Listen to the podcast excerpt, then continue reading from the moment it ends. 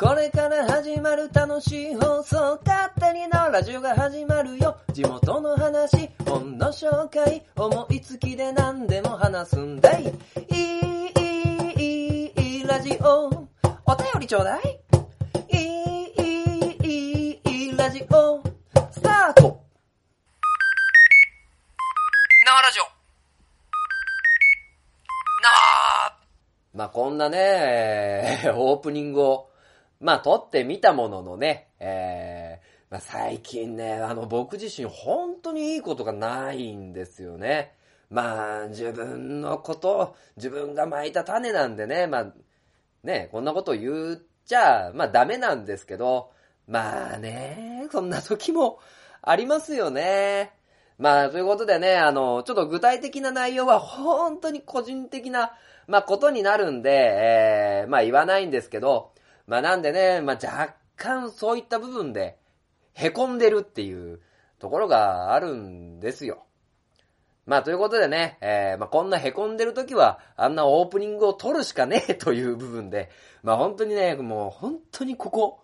2ヶ月で一番具合が悪い。まあ2ヶ月って最近なんですけど、まあね、ということで、まあそういうね、鬱屈した気持ちっていうのをね、まあもうね、全部もう勝手にならずにぶつけてやろうと。ね、というところでね、まあそういう鬱屈した気持ちをぶつけながらも今日もね、えー、楽しくトークしていきましょう。ということで、勝手になラジオ第67回。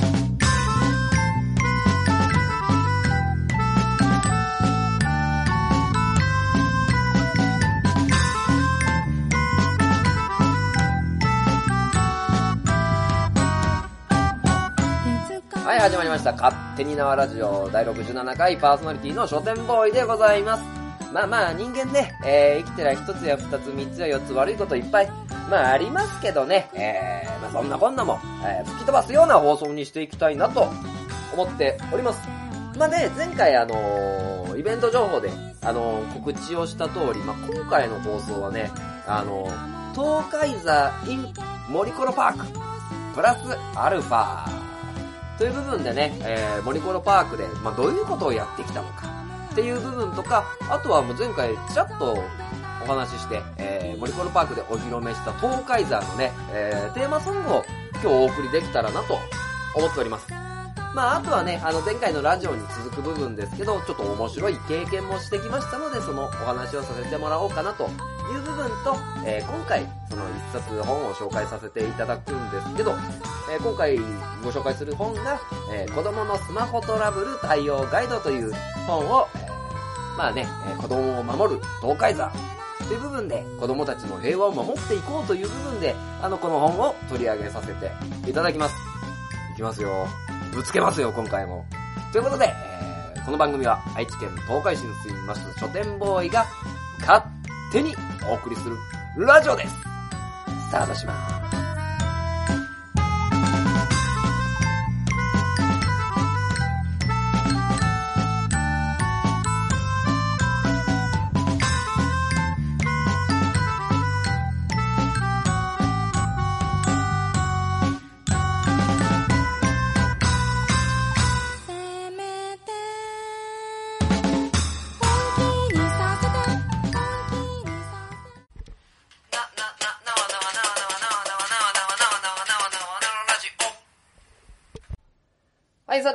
さて前半はですね、えー、5月14日に瀬戸市で行われた、瀬戸市森コルパークで行われたテニテオのイベントに、えー、東海座が、えー、また去年に引き続き参戦してきたという部分で、まあね、やっぱりね、ああいうね、イベントはね、楽しいですね。あの、いろんなローカルヒーロー。今回参加していたのが、えー、頂点ダガヤさん、肉球戦隊ニャンニャンジャーさん、えー、宇宙潜入捜査官オーバーロードさん、あと大垣ガッツセイグンジャーさん、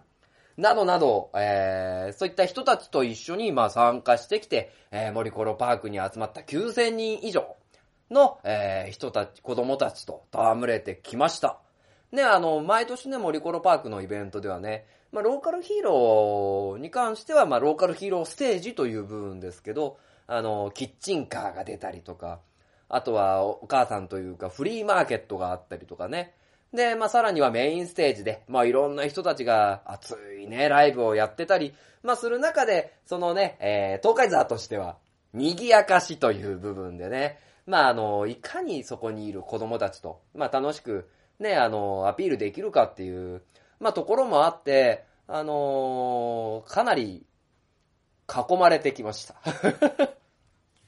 はい。いや、でもね、えー、本当に、やっぱりああいうね、大芝生広場でやったんですけど、ああいうね、開放的なところに行くとね、やっぱりま子供っていうのは本当に元気だなという部分と、やられるなという。いやいやいやいやいやいやいや、かなり、わんぱくでしたよ。ね。えー、まああのね、これを言うのもなんですけど、まああのいろいろね、時間とか気にしなきゃいけないんで、えー、東海座が時計をしてたりするんですけど、まあその時計を見てね、時計してるじゃーんとかさ、え ーヘルメットあの、東海座の頭をガンって叩いて、あれ、顎が見えるとかね。えー、まあ怖くて、あーんって泣いちゃう子だったりとか、まあそういう子供たちもいろいろいてね、やっぱりね、あのー楽しい。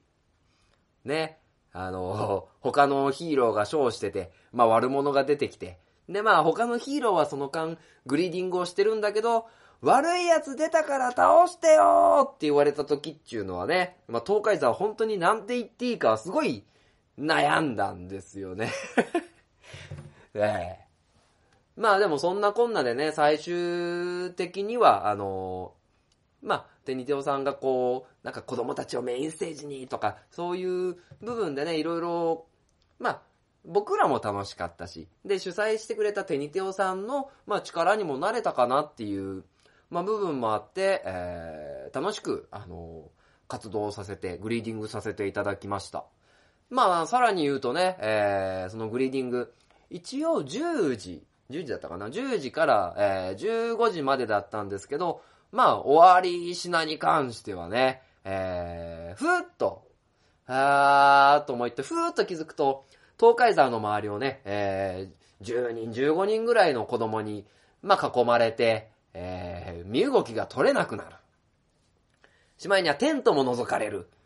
んで、15人に囲まれて、えー、思いっきり逃げるように走ると、えー、15人が一斉に走ってくる。いや、なかなかね、あのーこんな経験できないですよ。ね、東海座な、東海座、頑張ってたな。東海座楽しそうだったな。みたいな、あのー印象がありまして。まあね、あの、本当によかったらね、あの、来年も誘っていただきたいなと思う部分ではあるんですけど、まあ、ただね、あのー今回、一応、頂点ダガヤーさん、かっこいいショーをしてましたよ。肉球戦隊ニャンニャンジャーさん。ね、あのニャンニャンジャーは子供のヒーローなんですけど、まあ、あのね、和気あいあいと楽しいステージ。で、えーセイグンジャーさんもかっこいいステージをやってました、やってましたし、まあ、オーバーロードさんも、えー場を盛り上げてくれてたっていう部分で、まあ、問題の、問題の、えー問題の、えー、東海座のショーで、まあ、あのその、と森コロパーク、テニテオの森コロパークのイベントで、東海座のテーマソングができたという部分で、生歌で、まあ、披露させていただこうという部分なんですけど、まあ、ちょっとね、その、生歌の音源は今、えー、ここにはないんですけど、まあ、その、カンパケというか、その、ジャンボさんっていう方は、えー、共同代表の藤もっちの、えーお知り合いのジャンボさんが、えー作ってくれたんですけど、その、えーまず、東海沢のテーマソングが、Oh No! 出来上がったので、まずそれを聞いていただいて、で、そこから、東海ザーが生歌で 歌ってどうなったかっていう部分を、えーご紹介していこうかなと思います。ではですね、えー、聞いてください。鉄鋼選手東海ザーのテーマソングで、その名は東海ザー。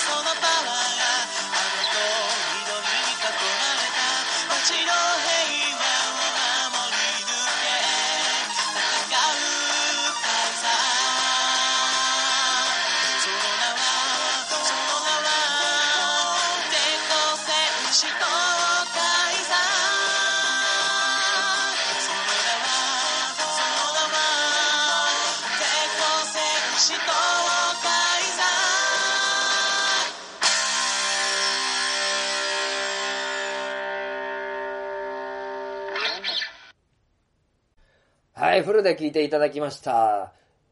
その名は、東海座。です。かっこいいっすよね。でんでででんでんででんでんでででんでんででででででん。ドゥドゥツドゥドゥツドゥドゥツドゥ。母なる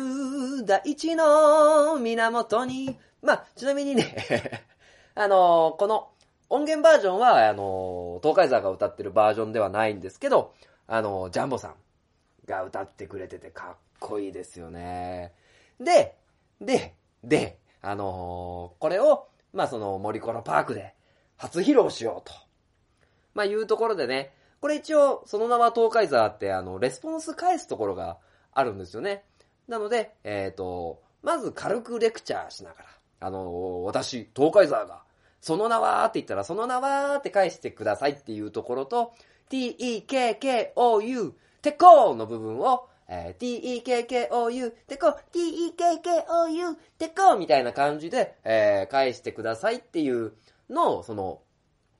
東海沢の持ち時間の中で伝えて、まあ、ミュージックスタートで、えーいざミュージックに、まあ、入ったところ、まあ、散々なね、えー初披露という、まあ、部分に、まあまあなっちゃいましたね、えー結果的に。まああのーやっぱりね、なかなか、もう、これ、これ、これ、あのね、正直ね、カラオケで練習を、東海座してたんですよ。ね、していて、えっ、と、まあ、こう言ったらなんですけど、顔面をね、えー、まあちょっと細工する前だと、えー、うまく、ね、その名は、その名は、みたいな感じで歌えたんですけど、やっぱりね、ちょっと顔面をね、えー、いろいろ加工したところ、まあ僕今、素で、素ですよ。東海山も、鉄鋼戦士東海山って歌えるんですけど、マスク、えー顔面の加工をした後に、鉄鋼戦士東海山みたいな感じで、えーまず声が裏返ってしまうっていう部分で、まあまあ、あのーそうですね、歌下手グランプリに、えー出たら、えー結構グランプリ取れるぐらいのレベルになれるんじゃないかなっていう、まず初披露だったことと、まあちょっとね、えー音を流す機会が結構いろいろ複雑で、ね、えーまあちょっとトラックが飛んじゃって、えっ、と、本当はフルで歌う予定だったんですけど、あのー結局1番しか流れなくて、ジャカジャーンって終わっちゃったものですから、なんかあの、その名は、鉄鋼みたいなところも1回しかなかったし、t-e-k-k-o-u、鉄鋼のぶ下りもちょっとね、まあ、省略されてしまったという、まあ部分があって、まあまあ、ちょっとね、えー、散々というか、まだまだ課題の見える、あの、初お披露目だったなという部分で、えー、書店ボーイと、えー、共同代表の藤もっちは終わった後に頭を抱え、ね、頑張んなきゃね。ねまずこれ、ね聞いてくださいみたいなところで若干凹みモードにまな、まあ、なったはなったかな。まあまあでもね、えっ、と、東海沢としては、えー、ここからです。ね、東海沢も、いや、私もこんなとこで凹んでるわけにはいかないんだ。行くぞ、とうみたいな感じでね、えー気合を入れてくれてましたんで、またね、より良い形のものを披露できるんではないかなと思います。まあそんなこんなでね、えー最終的に、えー15人ぐらいの行列を東海沢が作って、その天にテオの、まあイベントは、えー終了させて、えー行きました。終了していきました。でね、あのーいろいろと、あのーオーバーロードさんと話したりとか、えー、セイグンジャーさんと、あの、いろいろお話をしたりとか、あとは、あのーうちの藤もっちはね、えーラジオ番組を、まあ、作っていて、いろいろやりとりしてるんですけど、あのその持ってる番組に、もしかすると、えーあの方が出るかもしれないっていう部分でね、あのーいろいろと動きを作れそうなイベントになったし、なおかつ子供たちの笑顔っていうのが、えーものすごく、なんていうんですかね、充実できる、えーイベントでしたね。ね、あの、肉球戦隊ニャンニャンジャーさんとかも、あの、津島でモカフェっていうカフェをやってるみたいなんで、まあ、あの、ホームページ等々見ながらね、そういった部分も、そういったところもぜひ行ってほしいなと思ったりしてます。で、えー、まあ、通常は、えーここでまあ、帰宅するんですが、まあ、その日はね、えー昼に、あの、子供たちと戯れた後は、えー夜は、大きいお友達だ。大きいお友達の、えーと一緒に遊ぼうと。えーいうところがあって、えっ、と、なんであの時放送局っていう、ポッドキャストの番組があって、えーその、徳増さんという方がですね、えーやってるカフェの方、やってるカフェ、なんであの時カフェっていうところに、まあちょっと、ね、うち、うちの共同代表の藤もっちが、あのー書店ボーイさん、寄りましょうよ。っていうところでね、えー、まあ、全部おごってくれるっていうんで、太っ腹な藤もっちですけども、あのーまあまあ、あのーお金僕その時所持金ね、えー20円しかないけどいいですかって聞いたら、いいですよ、ぜひ、あの、来てくださいっていう部分で、その、なんであの時カフェ、えー、畜作猫がほらというところに、えー行ってきたわけです。で、えーこの徳松さんという方は、えーもう名古屋のポッドキャスト界ではもう本当にね、えー重鎮ね、もう数々の伝説をまあ作ってきた方なので、まあその方が、えーやってるカフェ、えーで、えーいろいろね、まあそのカフェというところもあって、で、そのなんであの時放送局っていう番組の中で取り上げ、えー一緒に番組やってる人とも、人もシェフで働いてたりとか、えーまあもうそのままね、そのカフェで、えーラジオの収録っていうのも行ってたりとか、そういう、まあバラエティに富んだお店。で、僕もケーキ食べたんですけど、ケーキもすごい美味しかった。で、なおかつその徳松さんという方はね、まあ当然、このね、腕を持ってるんで、トークの。なんかね、カフェに行きながら、あの、お笑いライブというか楽しい本当にお話を聞きに行っているという感じでしたね。で、えー僕も、まあ、やっぱりね、あの、ポッドキャスト作ってるんで、まあ、どうやって作るのかとか、すごい気になるじゃないですか。で、結局その日は、えー7時半ぐらいに、そのなんであの時カフェに行って、えーそのお店を出たのが、えー午前4時まで いさせていただきました。で、その、ね、まあ、その中でね、大きいお友達に対してね、えーまた、あの、東海沢が、まあ、その場にね、えー、赤ん金が出るという部分で、出て行ったりとか、えーぶっちゃけたりとか、えーしながら、まあ、楽しい時間を、まあ、過ごさせていただきました。で、まあ、そこでね、まあ、お店が閉店してからまた、その、ラジオの収録があるっていう部分で、僕は参加はさせていただいて、させしてないんですけど、まあ、その収録の模様を見たりしてね、なんでこんな発想が出るんだろうなーっていう、ね、えーものを、まあ、本当にね、えー強い、ポッドキャスト番組っていうものをね、えー見せていただいて、かなり、あのー勉強になった一日ですね。まあ、その代わり、えー朝のね、えーもう僕7時半にね、家を出たわけですよ。で、その、あと帰りが4時なので、さすがに帰り道が、えー、ふらふらではありましたけどね。まあそんなこんなでね、えー、まあ5月14日、えー、森コロパークで東海座出ていただいて、で、その後、まあちょっとコメダを挟み、なんであの時カフェに行って、ね、まあそこの中でね、えー、ジンポテっていう、うんその、ポッドキャスト番組をやっているジンキさんだったりとか、そういった方が、えーいながらね、えー楽しい時間を本当に過ごさせていただきました。ありがとう5月14日。この日をね、胸に刻みたいと思います。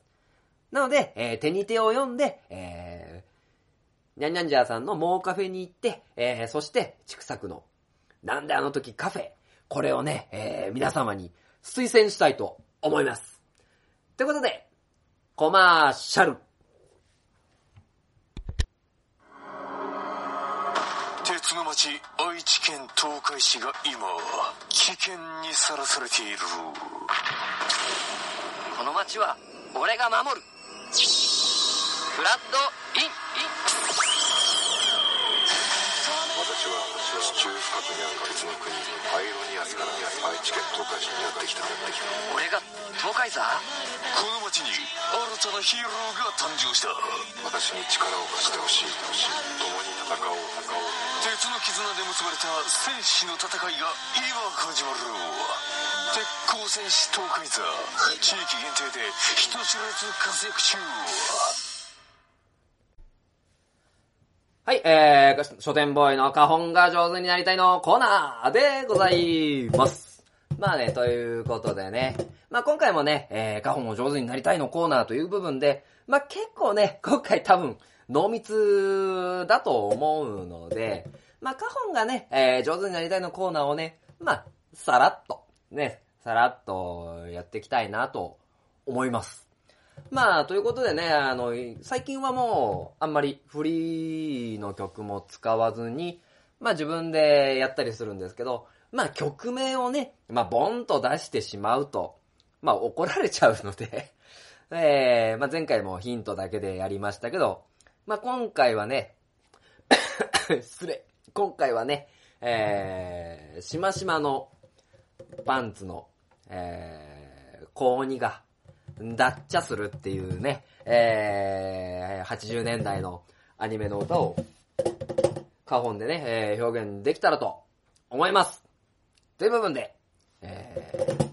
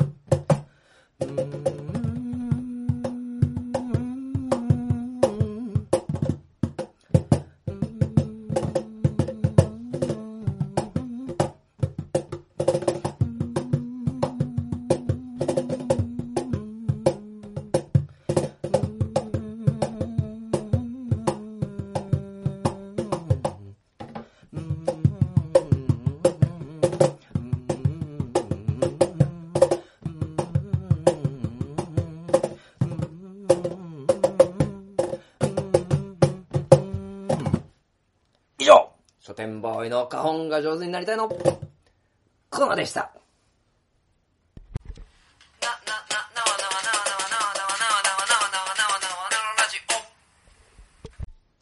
はい、えー、本の紹介のコーナー、だっちゃ。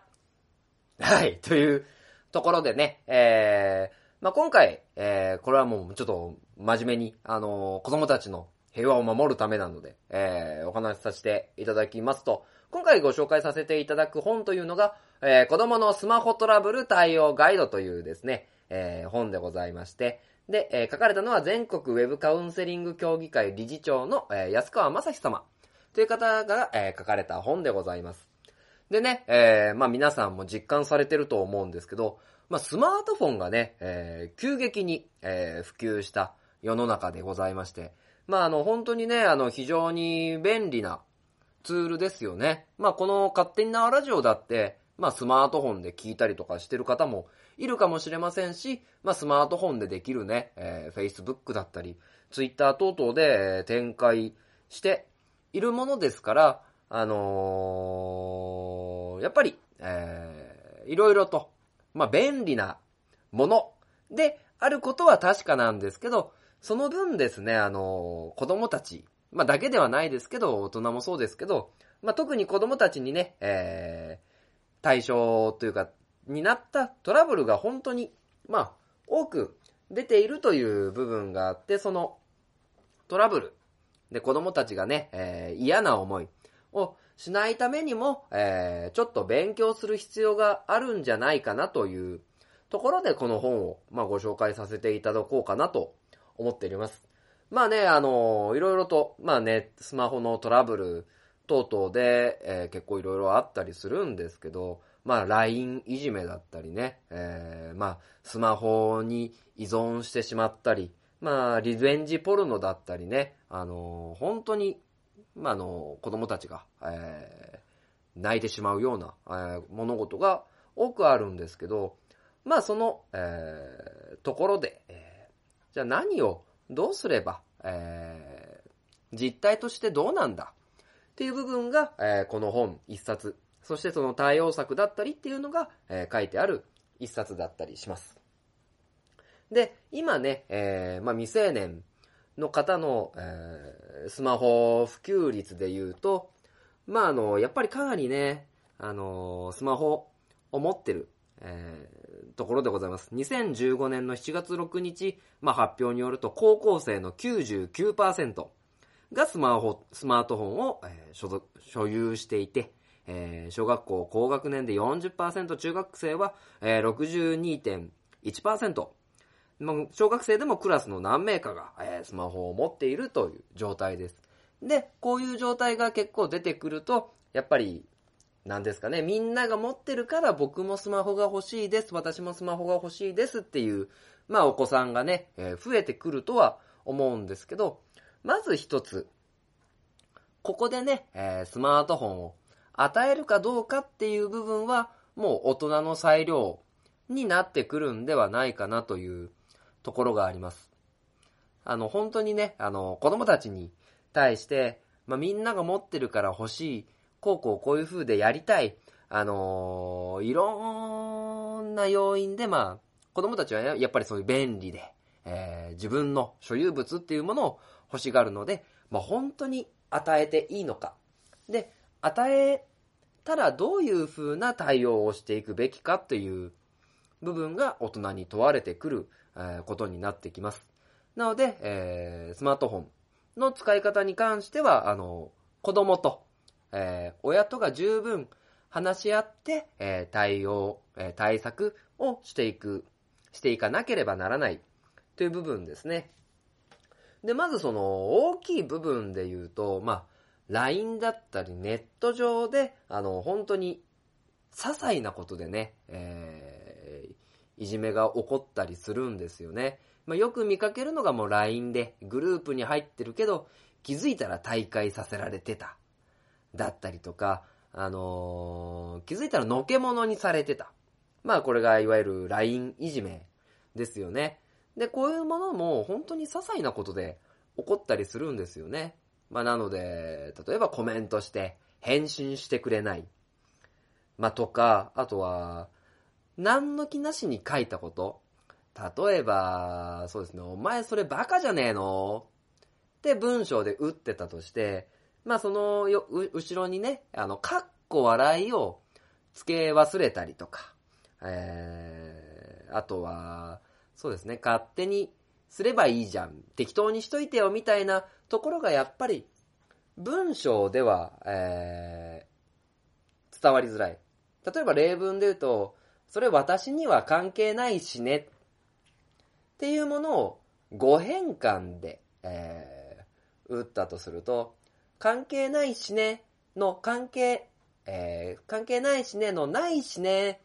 の部分が、ひらがなだったら、あのーそんなに、あの、大ごとにはならないんですけど、ついついないしねの、しねの部分がね、お前死んじまえのしねになってたっていうだけでね、あの、本当に語変換ではあるんですけど、文章の捉え方が全然変わってくる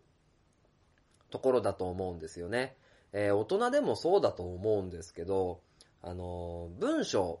だけのやりとりっていうのは、あのー誤解を非常に生みやすいです。で、えっ、と、まあ、例えば僕なんかもビジネスメールだったりとか打つときにどうや、この文章を打ったらどういう風に伝えるのかなって、大人の頭でも一生懸命考えるんですけど、やっぱり子供は、えっ、と、その部分、やっぱり考えがまだ、あのー発達してない人も、まあ、多く言える、いる。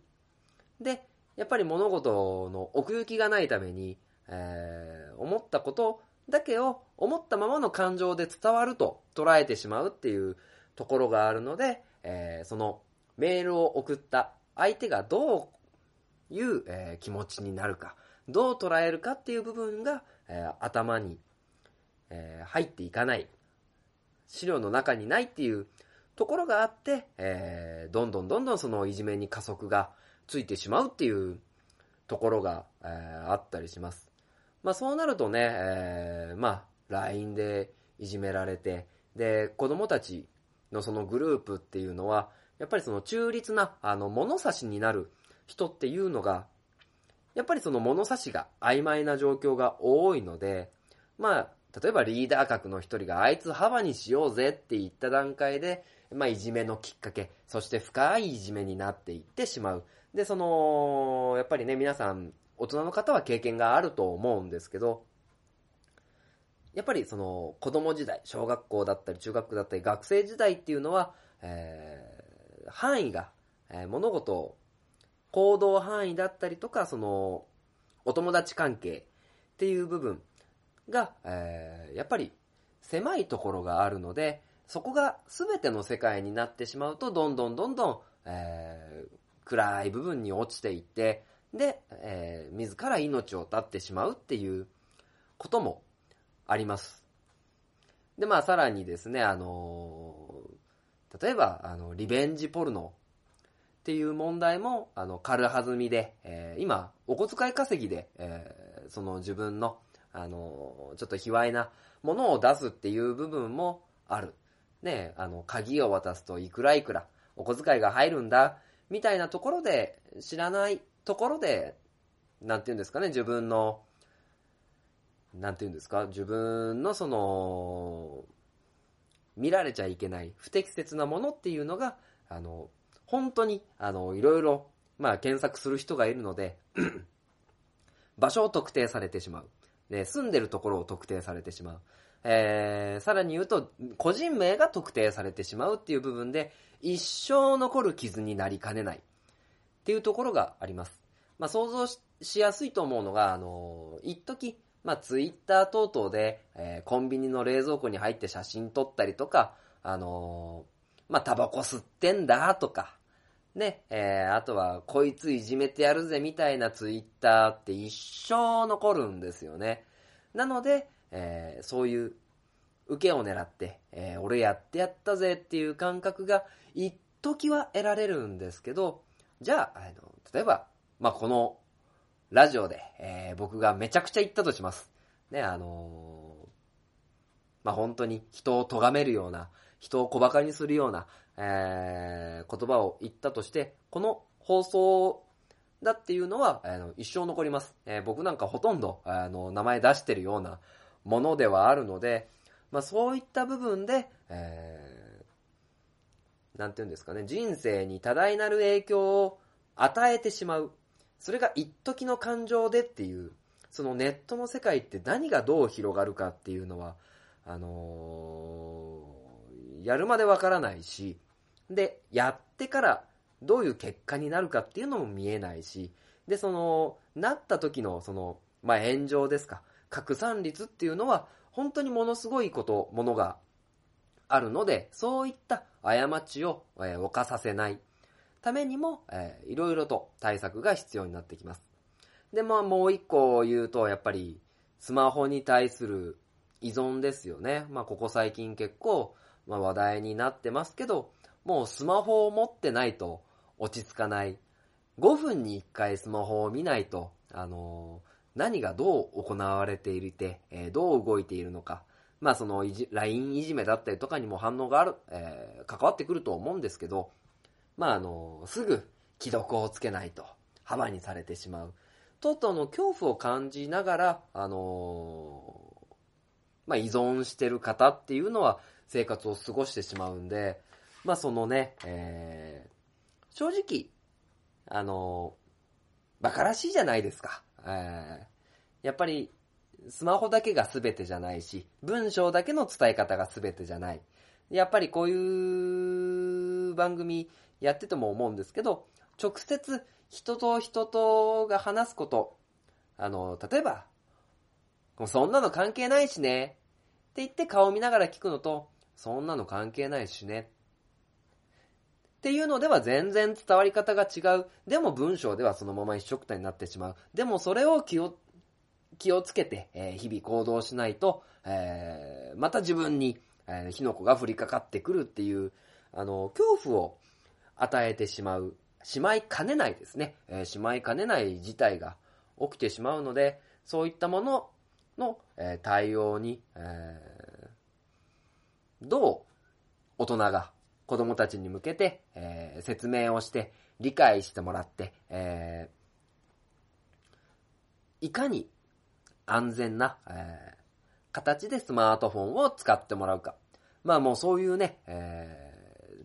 節度、節度というかその、安全に使えればこんなに、あの、便利で、えー使いやすいものはない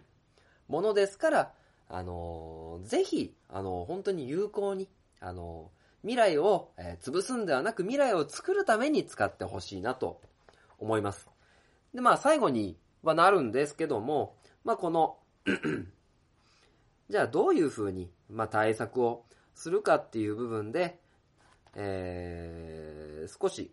まあ、Facebook だったりとか Twitter とか、えー LINE っていう部分で、これはやっといた方がいいよという部分をご紹介できたらと思います。えーまず LINE を、えー安全に使うためには、えー LINE の初期設定のアドレス帳の自動設定は行わない。ね、LINE に登録すると、ね、今電話番号に入ってる人をすべて、あのつ、えー知り合いかもとか、あのー通信 OK にしますかっていうことが出てくるんですけど、あのーそれを全部登録してしまうと、本当に自分の知らない人とも繋がってしまうという部分があるので、えーこれはもう必ず、あの、伝えさせないというところを、試みておきましょう。あと、ツイッターに関しては、えー位置情報を埋め込む機能がありますが、位置情報をオンにしない。これをやっていると、えーもしかするとストーカー等々に狙われる可能性があるので、この機能は無効化しておきましょう。まあ、さらには、えー Facebook、えー被害に遭わないためには、公開設定以外、まあ、公開設定にすると、えー世の中、Facebook やってる人、すべてにこれが見られてしまうので、えーまあ、なるべくね、なるべくというか個人的なことに関しては、えー友達とか、友達の友達とか、あの、そういう部分できっちり制限をかけることが大事です。その他にスマートフォンで、えーやってはいけない32箇条とか、そういった重要なことが、えーしっかり書いてあるので、えーこの子供のスマホトラブル対応ガイド、まあ、この本だけじゃなくてもその子供が、えー子供を守るためのスマホのガイドっていうものは、えー親として一度目を通した方がいいんではないかと思いました。ね、えーやっぱり、まあ、東海沢で、えー遊んだような子供たちが、えー本当に楽しく、豊かで、えー生活を送ってくれるのが一番だと思います。以上、本の紹介のコーナーでした。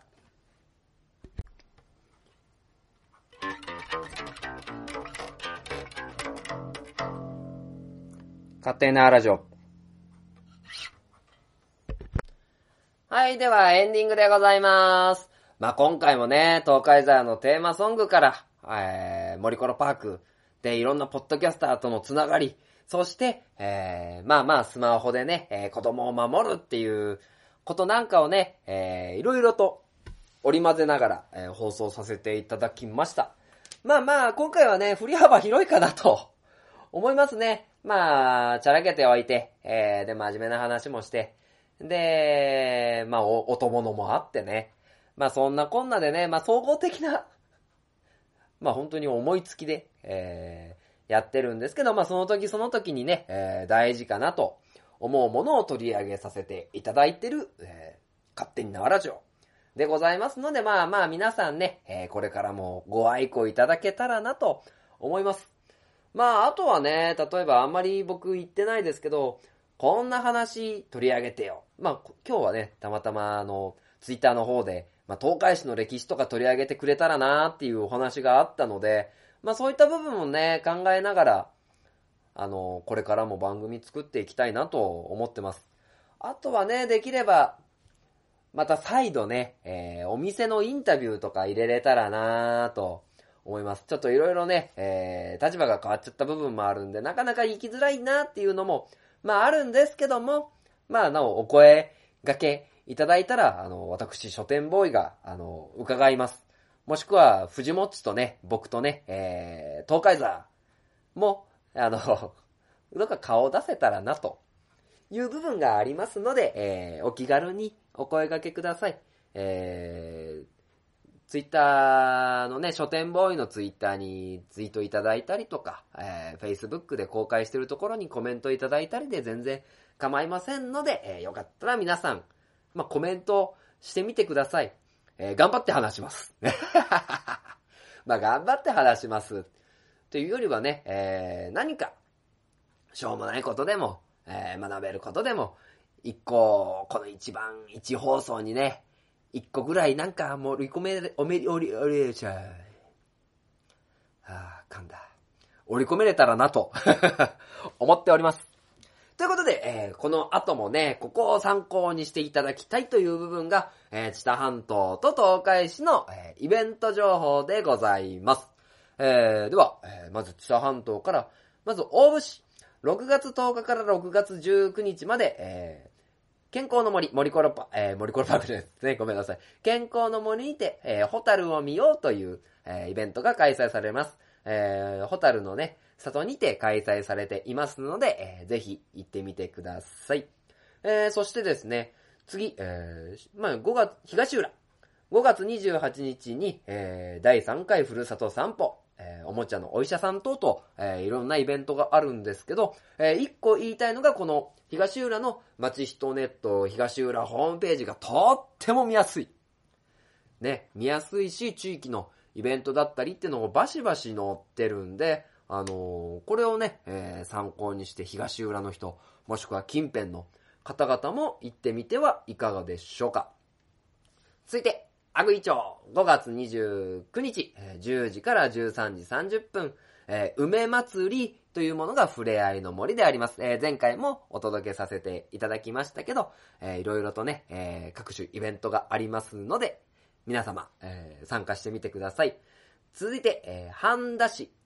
こちらが、えー、ちょっとね、今までね、これは放送してなくて申し訳なかったんですけど、毎月第4日曜日に、えー、半田市半田市の赤レンガで、えー、マルシェが行われております。えー、時間は9時から15時となっております。そして、常滑市6月12日、アイアンマン70.3セントレー、知多半島ジャパンという部分で、えー、トライアスロンが、行われておりますので、え、見学だったり、まあ、体力に自信があって鍛えてるという方はご参加いただいても楽しいんではないでしょうか。続いて、えー、5月28日、これ南知多町、南知多ですね、えー、5月28日から9月25日まで、えー、ひまかじまドルフィンビーチで、えー、海水浴場で、イルカにタッチ300円、ウォッチング1000円のイベントが行われております。ひな、ひまかじまね、いいよね。タコ食べたいよね。ということで、それも合わせて、えー、行ってみてください。で、えー、南津で行われている第5回お宝博、前回もご紹介させていただきました6月20日まで開催中でございます。えー、うつみに伝わる埋蔵金伝説の謎を解けという部分で、えー、ヒントを得ながら、各地の楽しいイベントに参加してみてはいかがでしょうか。えー、で、東海市の情報も、えー、入れていきましょう。えー、まずですね、6月1日、キラリンマルシェ、大田川南南側の大屋根広場で販売だったり、ワークショップというものが、えー、行われます。で、えー、この時間が10時から14時となってますので、皆様、大田川に、え、遊びに行ってください。そして、えー、前回のね、どんでん広場でも、えー、ツイートをしてくださった、東海山に対してね、ツイートしてくださった月の夢さんが、えー、6月4日、どんでん広場でストリートライブえー、はい、僕もどんでん広場で見せていただいて、僕？東海座？東海座もね、えー、見せていただいて、非常に楽しいね、ライブでしたので、皆様、6月4日、13時から、どんでん広場に集まってください。ね。そして、無料でございます。はい。で、月の夢さんね、えー、メディアス FM の方で、えー、ラジオでマカロンにもちょっと名前が違うんですけど、えー、放送されてますので、こちらも聞いてみてください。えー、エリアスさん、私のこともよろしくお願いします。あ、東海座でも大丈夫です。はい、ということでね、えー、この勝手に縄ラジオでね、一つや二つ、三つや四つぐらい、あのー、いろいろとね、なんか、得るものがあるといいなと思いつつ、えー、迷子迷子を放送させていただいてます。なので、えー、これからも聞いてみてください。できたらお便りもください。えー、壊れてる時もありますが、よろしくお願いします。という部分で、えー、この番組は愛知県東海市に住みます書店ボーイが勝手にお送りするラジオでした。ありがとう